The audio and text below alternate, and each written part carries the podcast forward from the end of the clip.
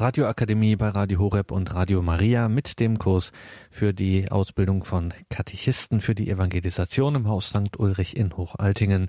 Wir hören derzeit die Lehreinheit Weltreligionen.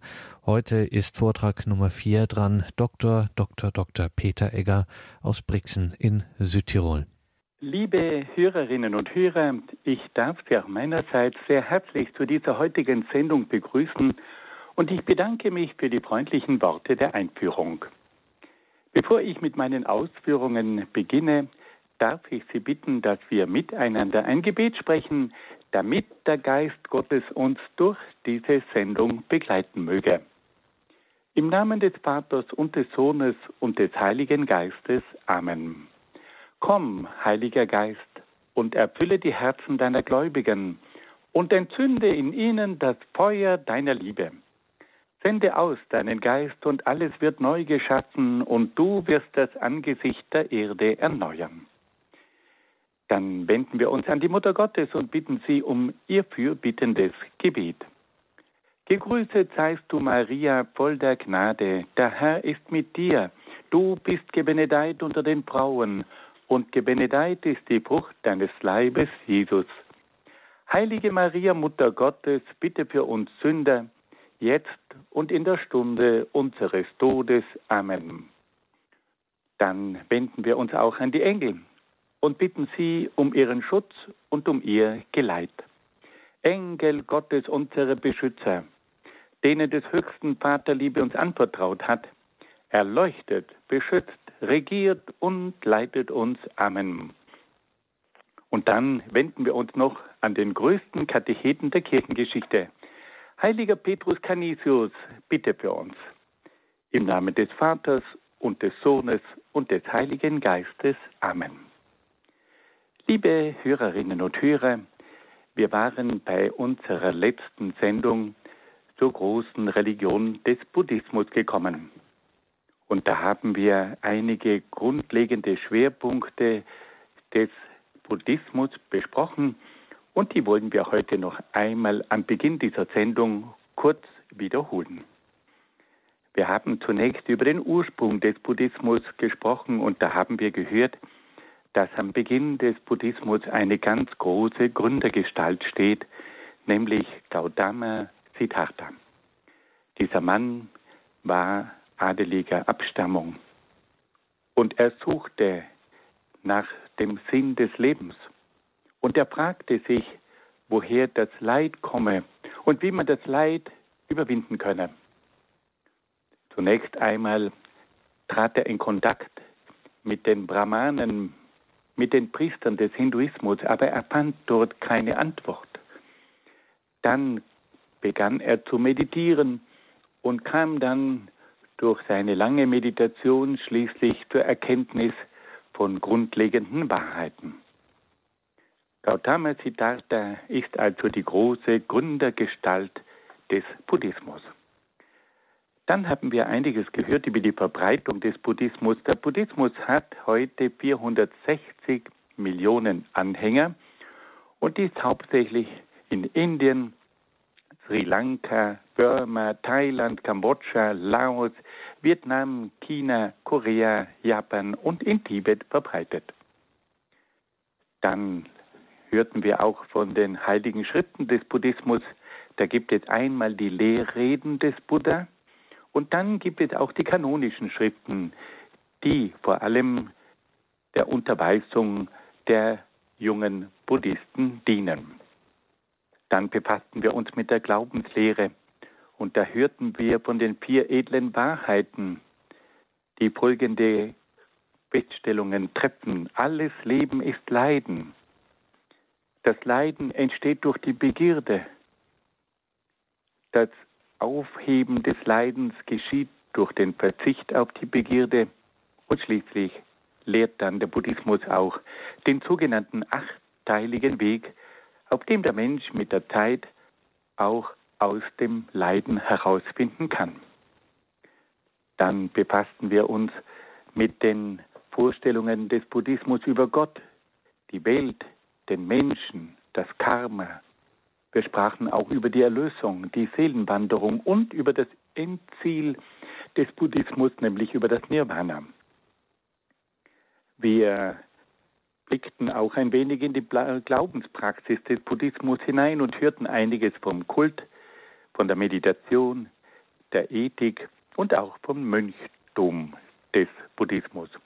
Und ein letzter Punkt waren dann einige Überlegungen im Hinblick auf die Lehren des Buddhismus, im Hinblick auf Mann und Frau, auf die Ehe und Familie und die Gesellschaft.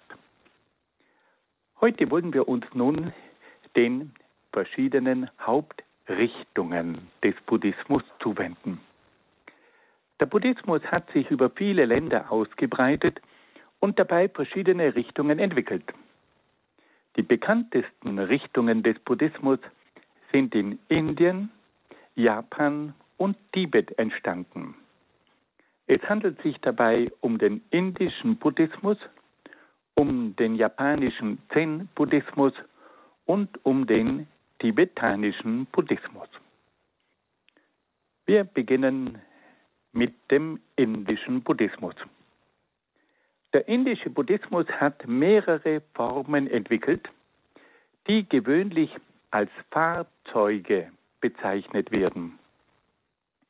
Es gibt die drei Formen des kleinen Fahrzeugs, des großen Fahrzeugs und des diamantenen Fahrzeugs.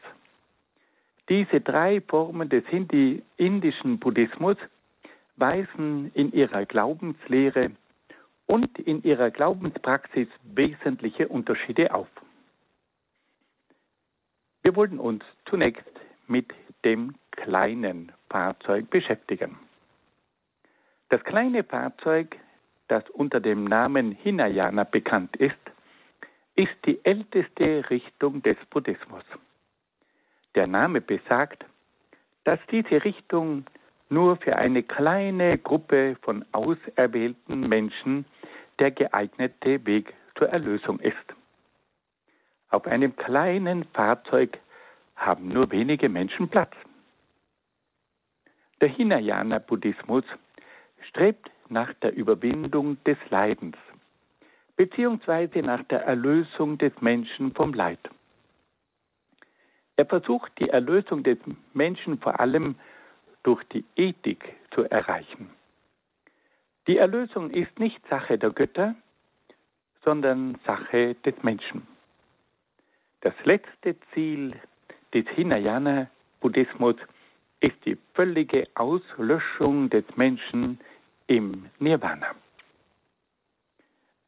Welche Vorstellungen entwickelt nun dieser Buddhismus des kleinen Fahrzeugs von Gott?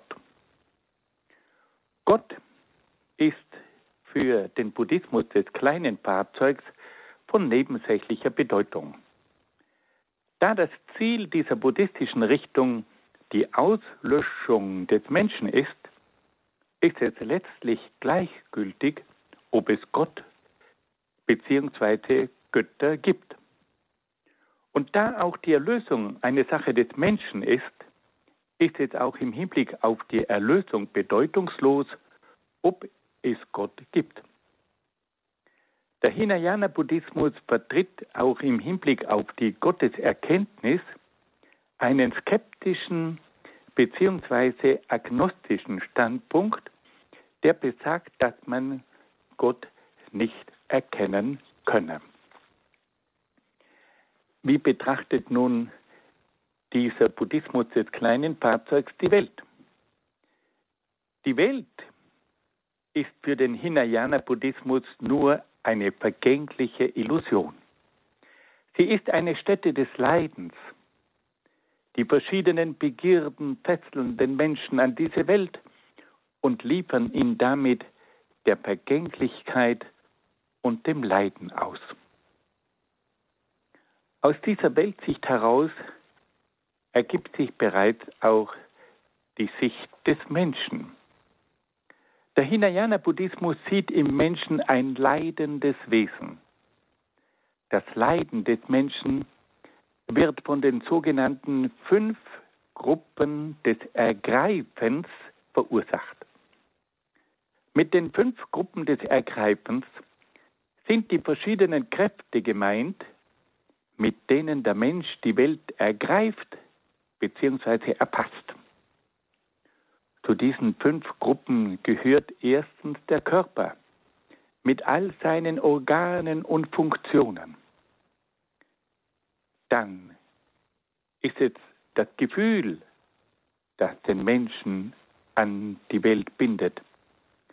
Drittens ist es die Wahrnehmung, die den Menschen immer wieder mit der Welt in Verbindung treten lässt. Und dann gibt es viertens auch die unbewussten Einprägungen, die den Menschen an die Welt binden. Und fünftens ist es dann das Bewusstsein. Alle diese Kräfte sind Ursachen von Leid. Der Mensch wird also die, durch die fünf Gruppen des Ergreifens an die Welt gebunden.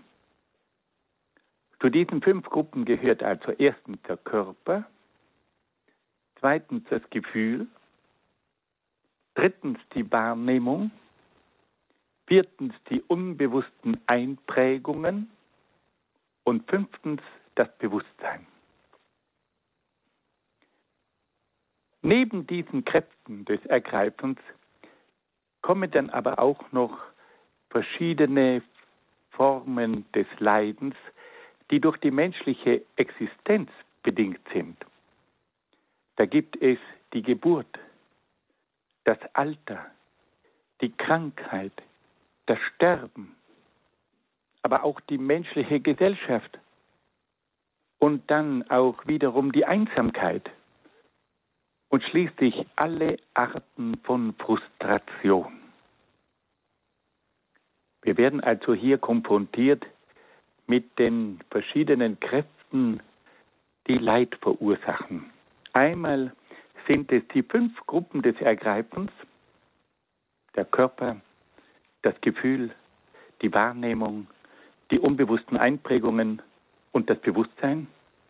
Und dann gibt es hier auch die verschiedenen Formen des Leidens, die zur menschlichen Existenz gehören. Die Geburt, das Alter, die Krankheit, das Sterben, aber auch die menschliche Gesellschaft oder auch die menschliche Einsamkeit und schließlich alle Arten von Frustration. Wir sehen also, dass der Buddhismus eine unheimliche Feinfühligkeit entwickelt für die verschiedenen Formen des Leidens. Dieser Buddhismus stellt sich dann aber auch die Frage, wie der Mensch vom Leid erlöst werden kann. Er wendet sich dabei nicht an Gott und verwendet auch keine religiösen Rituale. Der Weg, der zur Erlösung führt, ist nach der Lehre des kleinen Fahrzeugs die Ethik. Und die Erlösung muss durch den Menschen selbst verwirklicht werden. Die Ethik der Erlösung findet sich im berühmten achteiligen Pfad. Es handelt sich dabei um acht verschiedene Haltungen bzw. Tugenden, die den Menschen aus dem Elend des Leidens herausführen sollten. Zu diesen acht Haltungen bzw. Tugenden gehören die rechte Sicht, die rechte Gesinnung, die rechte Rede, das rechte Handeln, die rechte Lebensführung, das rechte Bemühen, die rechte Achtsamkeit, und die rechte Konzentration. Nun wollen wir ganz kurz die Bedeutung dieser verschiedenen Haltungen hervorheben. Mit der rechten Sicht ist die Einsicht in die Richtigkeit der vier edlen Wahrheiten gemeint. Die rechte Gesinnung, die rechte Rede und das rechte Handeln verhindern die Entstehung von negativem Karma. Die rechte Lebensführung meint die Erwählung und Ausübung eines Berufs, der mit den buddhistischen Wahrheiten übereinstimmt. Das rechte Bemühen und die rechte Achtsamkeit bestehen in einer bewussten und meditativen Kontrolle aller körperlichen, emotionalen und intellektuellen Vorgänge. Und schließlich führt die rechte Konzentration zur Meditation, die zur allmählichen Überwindung der Welt und des Leidens führt. Wir können also sehen, dass diese acht Grundhaltungen im Grunde genommen folgende Ziele verfolgen. Da gibt es einmal das Ziel, dass man mit Hilfe der rechten Sicht die vier edlen Wahrheiten erkennt. Das zweite Ziel ist die Verhinderung von negativem Karma. Das dritte Ziel ist die Erwählung und Ausübung eines Berufs, der mit den buddhistischen Wahrheiten übereinstimmt. Das vierte Ziel ist die bewusste und meditative Kontrolle aller körperlichen, emotionalen und intellektuellen Vorgänge. Und das fünfte Ziel ist schließlich die allmähliche Überwindung der Welt und des Leidens. Liebe Hörerinnen und Hörer, wir sehen hier, wie tief dieser Buddhismus eindringt in das gesamte Leben des Menschen. Er versucht dem Menschen acht Haltungen zu zeigen, mit denen er das Leid überwinden kann. Und er setzt ihm fünf Ziele.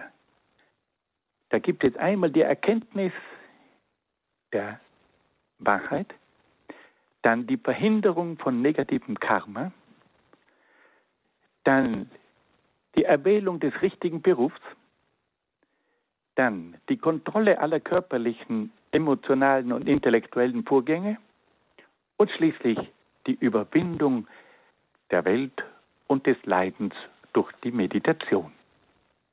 Nun hören wir ein wenig Musik.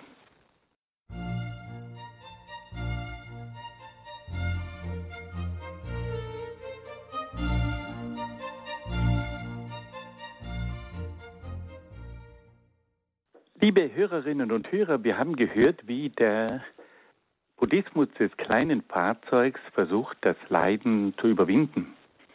Und da hörten wir von den verschiedenen Gesinnungen und Haltungen des Menschen, die in dem berühmten achtteiligen Pfad zum Ausdruck kommen. Der Buddhismus spricht dann aber auch von weiteren Möglichkeiten, das Leid zu überwinden und dazu gehören vor allem die sogenannten fünf Gebote. Der Buddhismus verbietet folgende Dinge. Es ist verboten, Menschen zu töten, aber auch das Töten von Tieren ist verboten. Der Buddhismus belegt dann auch den Diebstahl, die Lüge, den Ehebruch und den Genuss von Alkohol mit einem ganz klaren Verbot. Zur Überwindung des Leidens empfiehlt dann der Buddhismus auch die Vermeidung von Extremen. Der Mensch soll auf der einen Seite jeden Hedonismus, also ein Leben, das vom Lustprinzip bestimmt ist, vermeiden, da jede Lust und Begierde nur Leid hervorrufen. Der Mensch soll aber auch jeden übertriebenen Asketismus, also jede übertriebene Abtötung vermeiden, da jede Art von Selbstpeinigung wiederum Leid bewirkt. Der Buddhismus sagt also, der Mensch soll weder ein Leben führen, das vom Lustprinzip bestimmt ist, noch soll er ein zu strenges Leben führen, weil er sich damit selbst Leid zufügt. Der eigentliche Schlüssel zur Überwindung des Leidens ist aber nach der Lehre des Buddhismus die Meditation. Die Meditation besteht in einer inneren Versenkung und in einem allmählichen Freiwerden von allen Bedürfnissen. Die Meditation muss vier Stufen durchlaufen, bis sie schließlich zur völligen Überwindung des Leidens führt. Die erste Stufe führt zur inneren Loslösung von den Sinnenlüsten und den unheilvollen Gegebenheiten. Die zweite Stufe führt zur geistigen Abgeklärtheit. Die dritte Stufe führt zur glücklichen Gleichmütigkeit und die vierte Stufe führt zur glücksfreien Gleichmütigkeit. Also erstens die innere Loslösung von den Sinnenlüsten, zweitens die geistige Abgeklärtheit, drittens die glückliche Gleichmütigkeit. Und viertens die glücksfreie Gleichmütigkeit. Das Ziel der Meditation ist also eine völlige Gleichmütigkeit, Gelassenheit gegenüber allen Dingen, die sogar auf das Glück der Gleichmütigkeit verzichtet. Der Mensch sollte zu einer solchen Gleichmütigkeit gelangen, dass er selbst vom Glück unabhängig wird. Und das hat seinen tiefen Grund.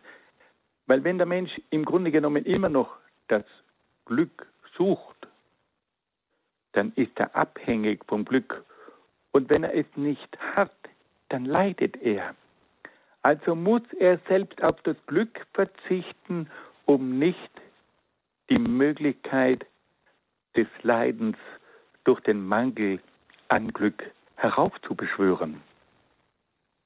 Auf diese Weise kann der Mensch bereits in diesem Leben die Überwindung des Leidens und damit seine Erlösung erreichen. Und dann gibt es noch eine letzte, höchste Möglichkeit, um das Leiden in den Griff zu bekommen.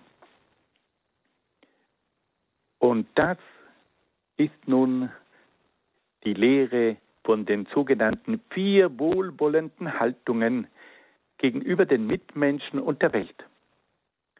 Zu diesen Haltungen gehören die Freundschaft, das Mitleid, die Mitfreude und die Gleichmütigkeit. Wenn der Mensch diese vier Haltungen erreicht, dann hat er die ethische Vollendung erlangt. Liebe Hörerinnen und Hörer, wir sehen also, dass dieser Buddhismus des Hinayana, des kleinen Fahrzeugs, verschiedenste Anregungen gibt, wie man das Leiden überwinden kann. Da haben wir zunächst einmal den sogenannten achteiligen Pfad mit seinen achtfachen Bemühungen. Dann haben wir die fünf Gebote bzw. Verbote. Dann empfiehlt der Buddhismus die Vermeidung von Extremen.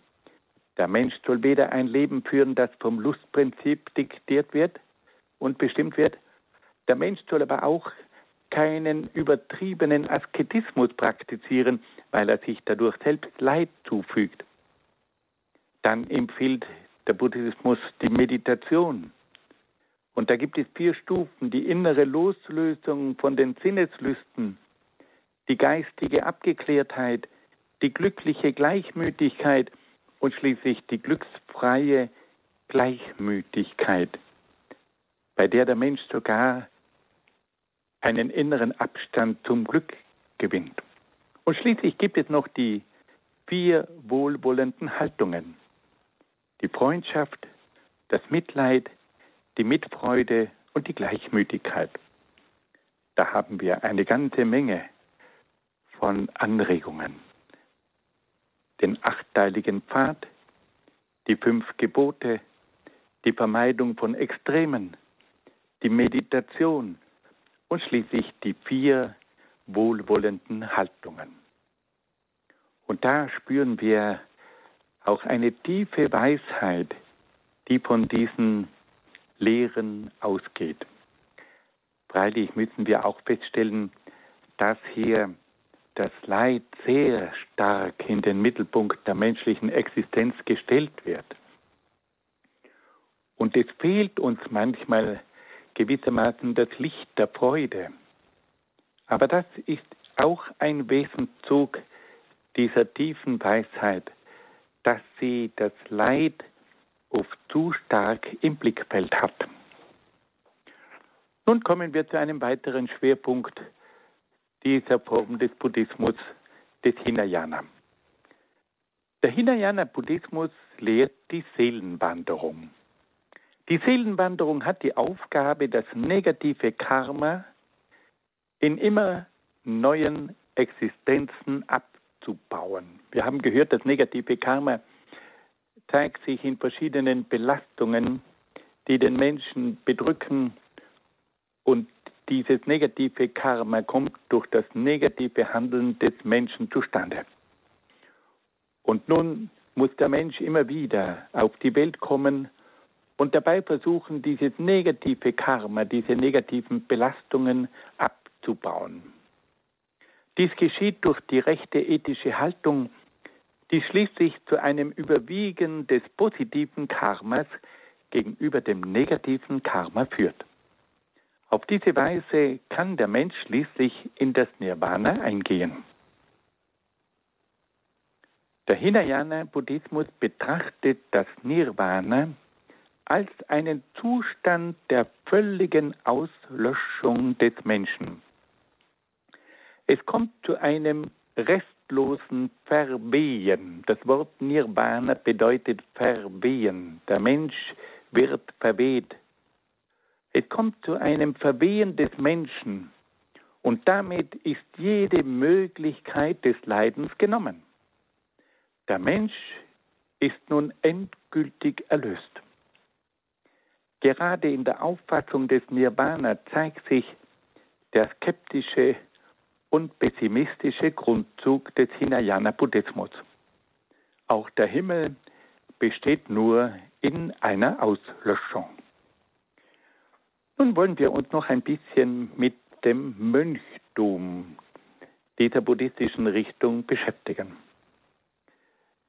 Der Hinayana-Buddhismus ist vor allem der Buddhismus der Mönche. Das Mönchtum beginnt zunächst mit dem Noviziat. Zur Aufnahmezeremonie gehören das Anlegen der gelben Robe, das Scheren von Kopf und Barthaar, die Niederwerfung vor einem Lehrer sowie das dreimalige Sprechen einer Formel. Nach einem mehrjährigen Noviziat kommt es zur Ordination des Mönchs. Der Mönch hat nun die Aufgabe, die Laien in der Lehre Buddhas zu unterweisen und ihnen den reinen, heiligen Wandel zu verkünden. Der Mönch durchläuft also selbst eine mehrjährige Ausbildung und hat dann eine ganz konkrete Sendung. Er soll den Laien die Lehre Buddhas vermitteln und ihnen den reinen, heiligen Wandel verkünden. Der Mönch muss zehn Verbote achten. Zu diesen zehn Verboten gehören zunächst die bereits erwähnten fünf Verbote, die auch für die Laien gelten. Das Verbot von Töten, Diebstahl, Lüge, Ehebruch und Alkohol. Statt des Verbots des Ehebruchs tritt bei den ehelos lebenden Mönchen das Verbot sexueller Betätigung. Zu diesen fünf Verboten kommen dann noch folgende weitere Verbote. Da ist zunächst einmal das Verbot, nach Mittag etwas zu essen. Dann gibt es das Verbot, an Tanz, Gesang und Musik- und Schauaufführungen teilzunehmen. Dann ist dem Mönch auch der Gebrauch von Blumenschmuck, Parfüm und Salben verboten. Er darf auch keine bequeme Lagerstadt benutzen und es ist ihm auch verboten, Gold und Silber entgegenzunehmen. Wir sehen also, das sind typisch mönchische Verbote. Der Mönch darf nach dem Mittagessen kein weiteres Essen mehr zu sich nehmen. Er darf nicht an Tanz, Gesang, Musik und Schauaufführungen teilnehmen. Er darf keinen Blumenschmuck, kein Parfüm und keine Salben verwenden. Er muss auf ein bequemes Bett verzichten und er darf vor allem kein Gold und Silber entgegennehmen. Wie schaut nun der Tagesablauf der Mönche aus? Der Tagesablauf des Mönchs ist sehr streng geregelt. Zum täglichen Leben des Mönchs gehören der mehrmalige Besuch des Tempels, der Lobpreis Buddhas, die Meditation und das Studium der heiligen Lehren. Der Mönch hat aber auch das Gemeinschaftsleben zu pflegen. Er muss die Laien unterrichten und sie auch besuchen.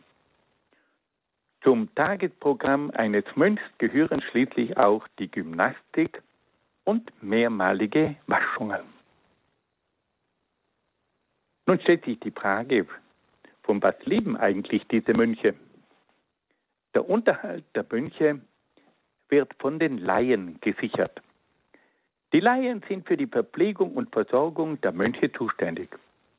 Die Mönche waren ursprünglich Bettelmönche und erhielten ihre tägliche Nahrung von der Bevölkerung. Heute leben sie in Klöstern und werden von den Gläubigen mit allem Nötigen versorgt. Die Mönche dürfen selbst nur einige wenige Sachen und Geräte besitzen, so eine Almosenschale, einen Gürtel, ein Schermesser, eine Nadel, einen Seier, einen Stock und ein Zahnholz. Wir sehen also, das ist eine recht strenge Lebensform, die hier den Mönchen auferlegt wird. Nun hören wir wieder ein wenig Musik.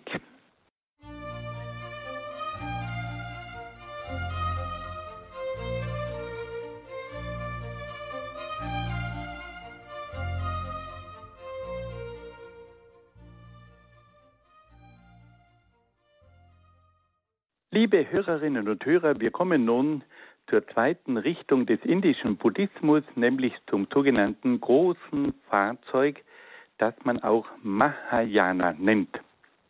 Diese Richtung hat sich ab dem ersten Jahrhundert vor Christus entwickelt. Der Mahayana-Buddhismus stellt gegenüber dem Hinayana-Buddhismus, der nur von den Mönchen voll verwirklicht werden konnte, eine weniger strenge Form des Buddhismus dar. Aus diesem Grund wird diese Richtung auch das große Fahrzeug genannt. Auf diesem religiösen Fahrzeug haben viel mehr Gläubige Platz als auf dem kleinen Fahrzeug des Hinayana-Buddhismus. Welche Vorstellung entwickelt nun diese Form des Buddhismus über Gott? Der Mahayana-Buddhismus hat eine grundlegend andere Beziehung zu Gott als der Hinayana-Buddhismus. Der ältere Buddhismus hat aufgrund seiner rein menschlichen Erlösungslehre und seinem Streben nach der Auslöschung des Menschen Gott fast abgelehnt. Der jüngere Buddhismus sieht hingegen in Gott eine Hilfe und Gnadenquelle für den Menschen und sucht deshalb zu Gott in Beziehung zu treten. Dabei entwickelt der jüngere Buddhismus mehrere Vorstellungen von Gott.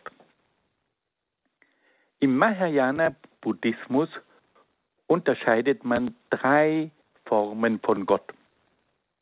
Gott ist zunächst ein unpersönliches Absolutes. Aus diesem unpersönlichen Absoluten gehen die persönlichen Gottheiten hervor. Und schließlich gibt es noch die geschichtlichen Erscheinungen von Gott, die in Menschengestalt auf der Erde walten. Wir haben also Gott als das unpersönliche Absolute. Dann gibt es die persönlichen Gottheiten. Und schließlich gibt es noch die geschichtlichen Erscheinungen von Gott, die in Menschengestalt Gestalt auf der Erde weilen.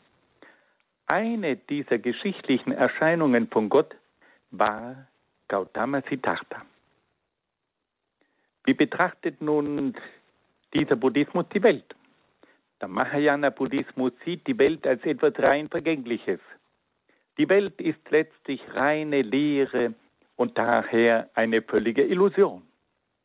Die Vergänglichkeit der Welt, die reine Lehre und die völlige Illusion führen dazu, dass die Welt zu einer ständigen Enttäuschung führt und damit zu einer Stätte des Leidens wird. Aus dem heraus ergibt sich auch schon ein bestimmtes Menschenbild. Der Mahayana Buddhismus sieht im Menschen vor allem ein leidendes Wesen. Der Mensch begehrt ständig irdische Dinge, die zu einer ständigen Enttäuschung und zu einem ständigen Leid führen. Der Mensch muss sich bemühen, aus dem Rad des Lebens auszusteigen. Er muss versuchen, sich von allen irdischen Dingen zu lösen, um schließlich in das Nirvana eingehen zu können. Dazu bietet der Mahayana Buddhismus dem Menschen verschiedene Wege der Erlösung an. Wie kommt es nun zur Erlösung nach der Lehre des Mahayana Buddhismus? Der Mensch hat zunächst die Möglichkeit, sich an Gott zu wenden und ihn um Erlösung zu bitten. Die Erlösung verlangt die liebende Hingabe an Gott, durch den dem Menschen Hilfe und Gnade zuteil wird. Der Mensch kann also auf die Hilfe und Gnade Gottes hoffen und ist nicht gezwungen, sich selbst zu erlösen. Er soll allerdings durch sein Mitwirken dazu beitragen, die Erlösung zu fördern. Dies geschieht durch die Befolgung der ethischen Gesetze, durch gute Werke und durch Werke der Buße.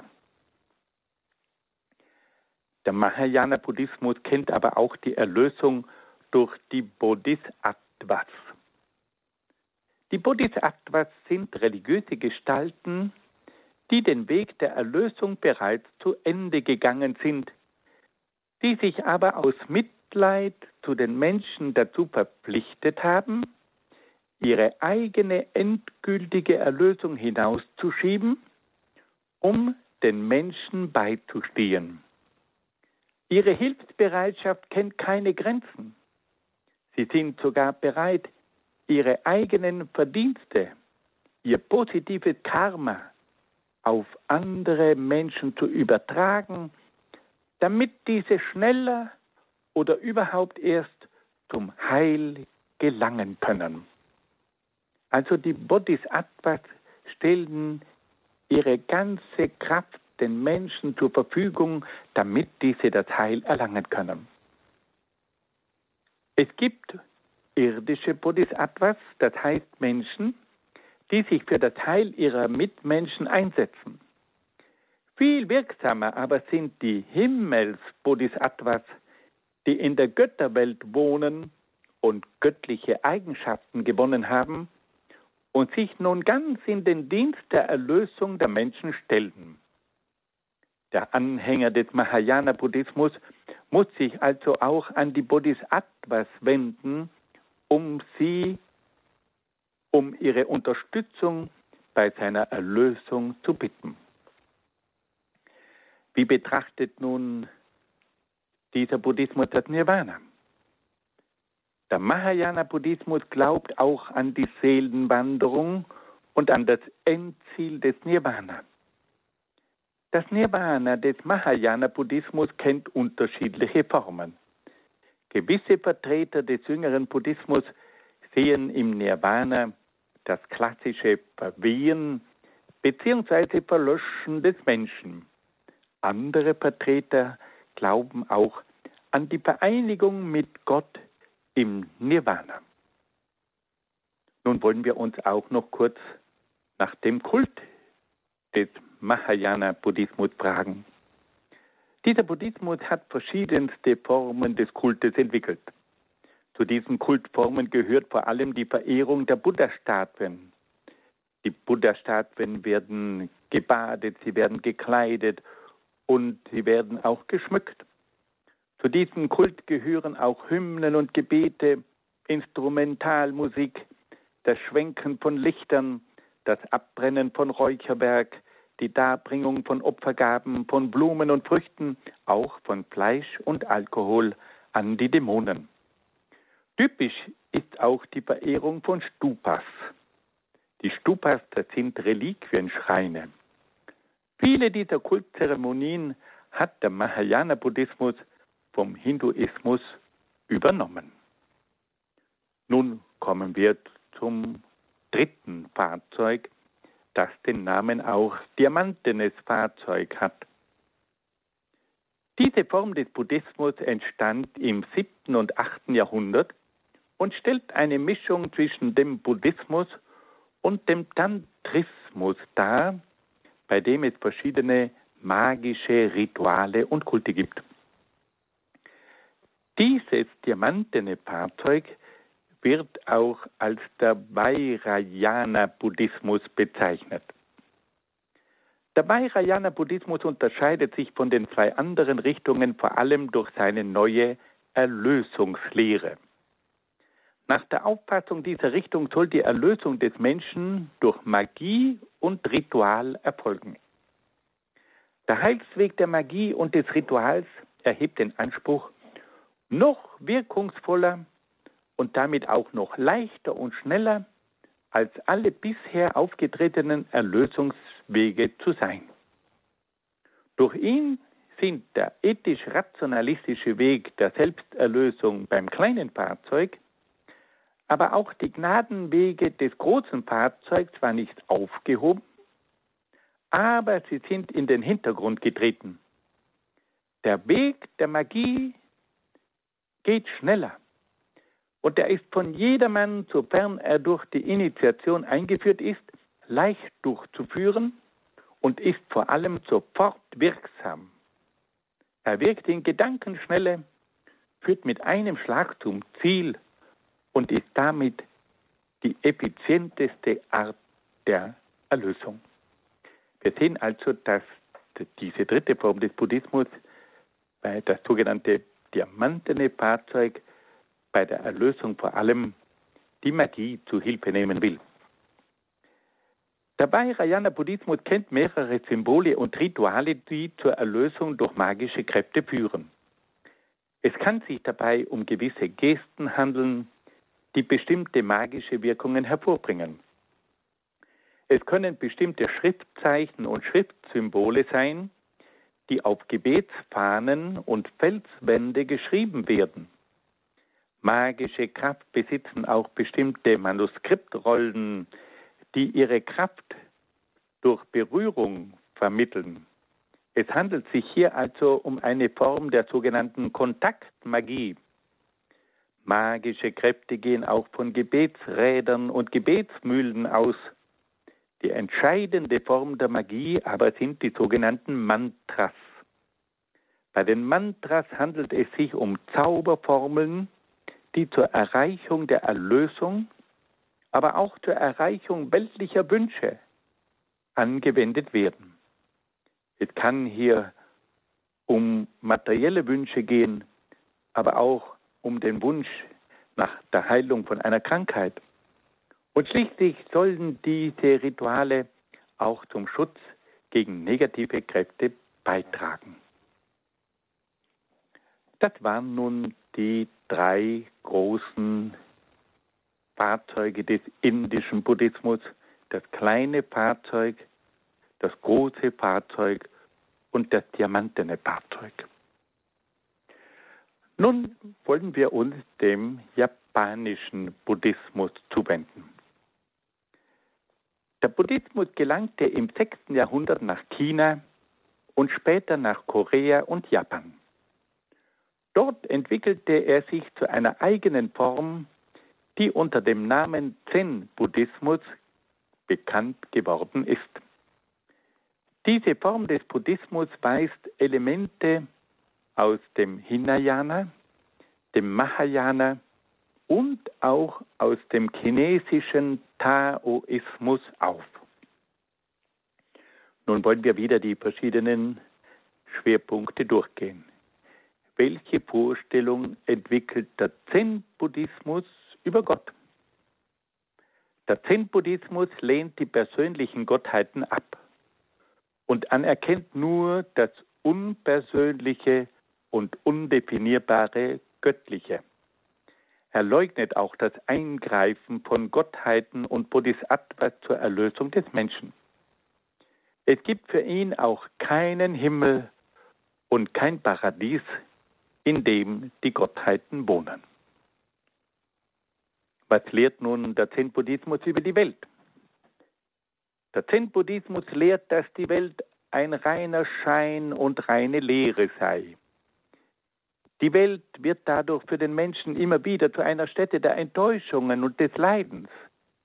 Die Welt wird zur ständigen Stätte der Versuchung, die immer wieder das Begehren des Menschen anregt und dadurch zu ständigen Leiden führt. Und wie zeigt sich nun das Menschenbild? Der Zen-Buddhismus sieht im Menschen ein Wesen, das vom Begehren bestimmt ist. Es gibt viele kleine Dinge, die den Menschen fesseln. Der Mensch wird zum Gefangenen der Dinge und wird so zu einem unfreien und unerlösten Wesen. Der Zen-Buddhismus möchte dem Menschen helfen, seine wahre Lage zu erkennen und den Weg der Erlösung zu finden. Und da ist nun die Frage, wie soll nun diese Erlösung geschehen? Die Erlösung des Menschen erfolgt durch eigenes Bemühen. Der Mensch muss danach streben, im Alltag tugendhaft zu leben. Es kommt dabei auf die kleinen und unscheinbaren Dinge an. Der Zen-Buddhismus lehnt daher außergewöhnliche asketische Übungen ab und ruft zur Tugendhaftigkeit im alltäglichen Leben ein. Der eigentliche Schwerpunkt des Zen-Buddhismus liegt aber auf dem Gebiet der Meditation. Er übernimmt die hinduistischen Yogatechniken, zum Beispiel den Lotussitz und die Atemregulierung, und setzt sie zur Stilllegung der psychischen Tätigkeiten und zur Entleerung des Bewusstseins ein. Diesen Übungen fügt der Zen-Buddhismus noch die sogenannte Koan-Technik hinzu, durch die die Lösung von Para, die durch die Lösung von paradoxen Rätseln zu einer besonderen Konzentrationsanspannung führt. Der Buddhismus versucht also die Konzentration des Menschen zu fördern, um auf diese Art und Weise die Meditation noch zu vertiefen. Durch die Meditationstechniken kommt es schließlich zur Erleuchtung. Und durch die Erleuchtung kommt es zur Wende im Menschen. Der Mensch öffnet und übersteigt sich. Er findet sein eigenes Selbst und versinkt dann mit seinem Selbst in das unpersönliche Göttliche. Und schließlich kommt es zur Einheit zwischen dem eigenen Selbst und dem Göttlichen. Wir sehen also, dass auch der japanische Buddhismus ganz besondere Techniken entwickelt, um den Menschen die Erlösung nahezubringen. Es geht dabei vor allem um das eigene Bemühen des Menschen. Und es geht um die Tugendhaftigkeit im Alltagsleben. Aber von besonderer Bedeutung ist dann die Meditation. Da verwendet der Zen-Buddhismus bestimmte Yoga-Techniken. Er fügt dann noch die sogenannte Koan-Technik hinzu, um die Konzentration noch zu fördern. Und dadurch will er dem Menschen eine besondere Erleuchtung ermöglichen, die schließlich zur Einswerdung zwischen dem eigenen Selbst und dem Göttlichen führt. Nun hören wir noch einmal ganz kurz ein wenig Musik.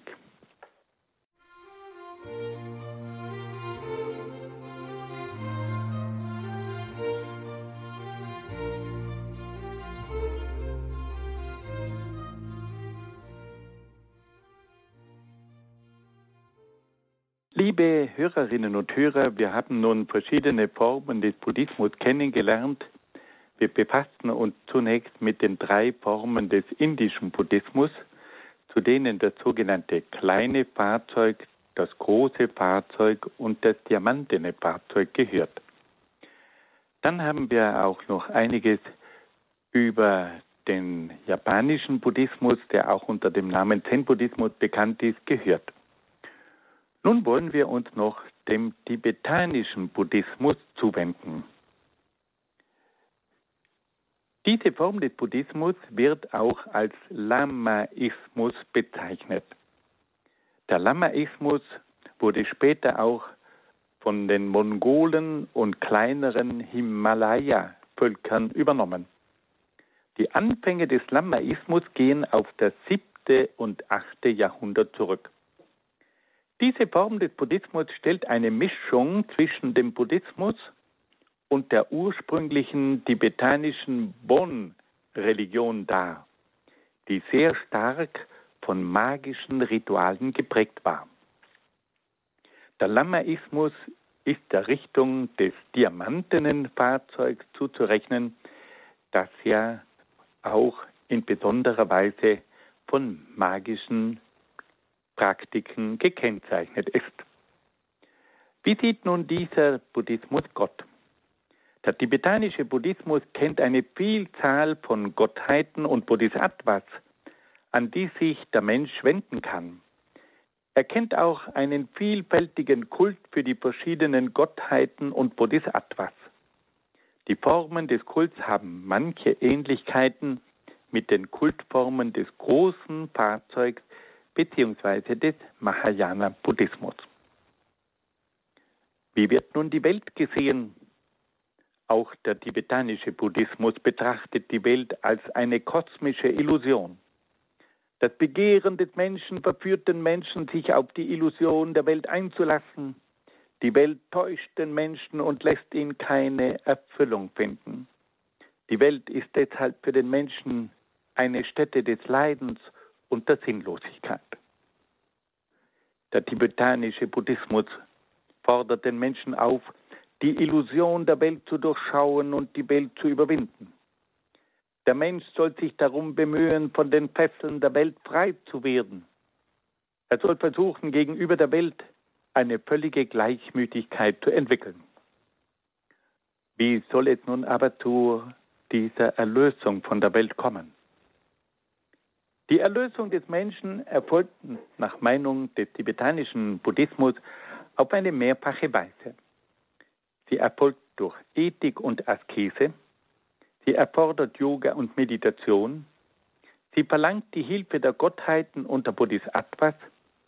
Sie erfolgt aber auch durch magische Rituale, durch magische Formeln, durch das Orakelwesen und durch Trancezustände. Durch die Erlösung gelangt der Mensch schließlich in das Nirvana. Im Nirvana kommt es zur Auflösung des Menschen und zu seiner Einswerdung mit dem Göttlichen.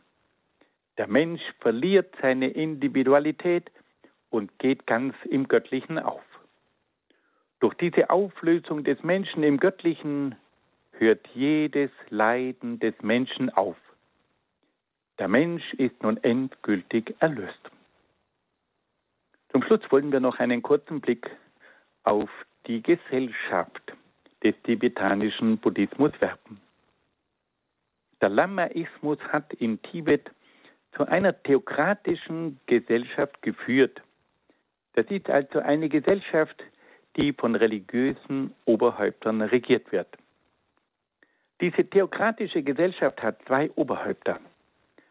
Das politische Oberhaupt ist der Dalai Lama, das geistliche Oberhaupt ist der Panchen Lama. Wir alle kennen den Dalai Lama. Und so wollen wir noch ganz kurz etwas zu ihm sagen. Der Dalai Lama ist die Inkarnation eines Bodhisattva. Er ist also ein Mensch gewordener Gott. Nach dem Tod eines Dalai Lama verkörpert sich der Bodhisattva in einem Knaben, der an bestimmten Merkmalen zu erkennen ist.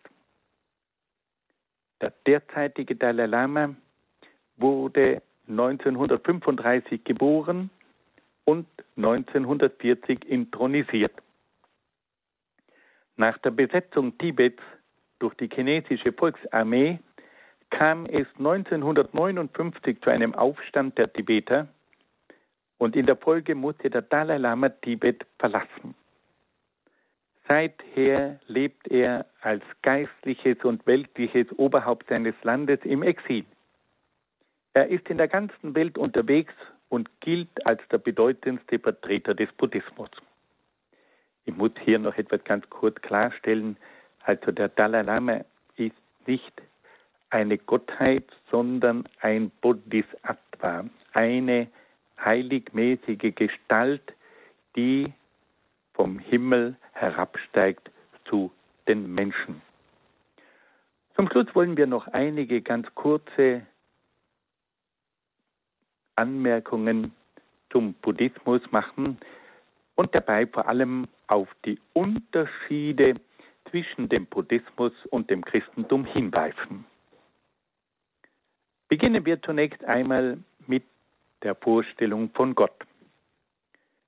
Für den Buddhismus des Mahayana ist Gott zunächst ein unpersönliches Absolutes. Aus diesem unpersönlichen Absoluten gehen dann die persönlichen Gottheiten hervor und schließlich gibt es noch die geschichtlichen Erscheinungen von Gott. Im Unterschied zum Buddhismus ist für das Christentum Gott ein personales Wesen. Gott wird als Schöpfer, Herr, Vater und Richter verehrt. Aus christlicher Sicht ist Gott ein Gott in drei Personen. Das Christentum verehrt Gott Vater, Gott Sohn und Gott den Heiligen Geist. Dann fragen wir uns nach dem Unterschied zwischen Buddha und Jesus Christus.